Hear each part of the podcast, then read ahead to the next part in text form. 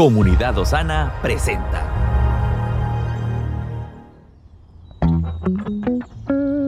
Cada día tiene su propio afán. Pero también hay nuevas misericordias que disfrutar. Hoy es un nuevo día.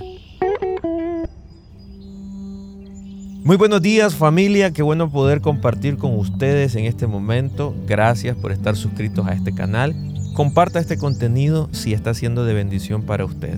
Creemos firmemente que es un tiempo donde el Señor nos está llamando a compartir nuestra fe como nunca antes.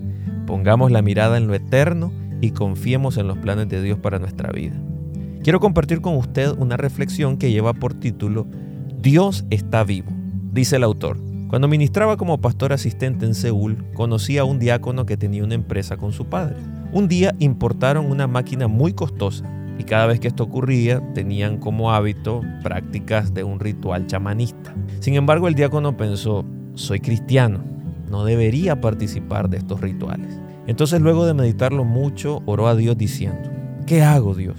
Luego de meditarlo, resolvió en su corazón, si mañana cuando vaya a trabajar mi padre me pregunta sobre cómo están sus nietos, en vez de hablar primero sobre el trabajo como lo hace de costumbre, entenderé que es una señal de que no debo participar en ese ritual. Al día siguiente, apenas llegó al trabajo, el diácono fue a ver a su padre y lo saludó. Sorprendentemente su padre empezó a preguntarle sobre sus hijos, algo que generalmente nunca hacía.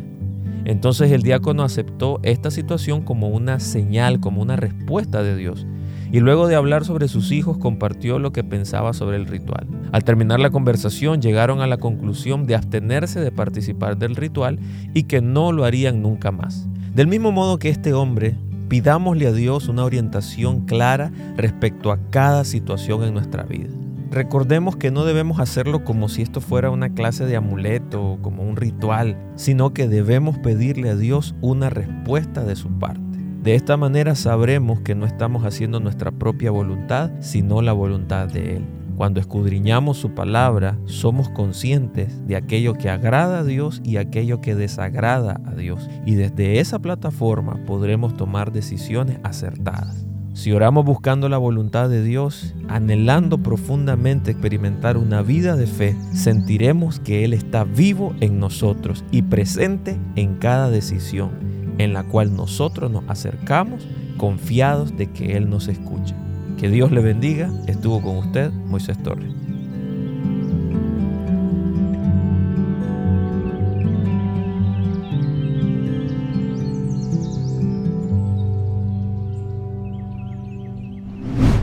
Estamos en tu plataforma favorita. Recuerda que puedes escucharnos en Spotify, Apple Podcast, Amazon Music y Google Podcast. Compártelo y sé de bendición a los demás.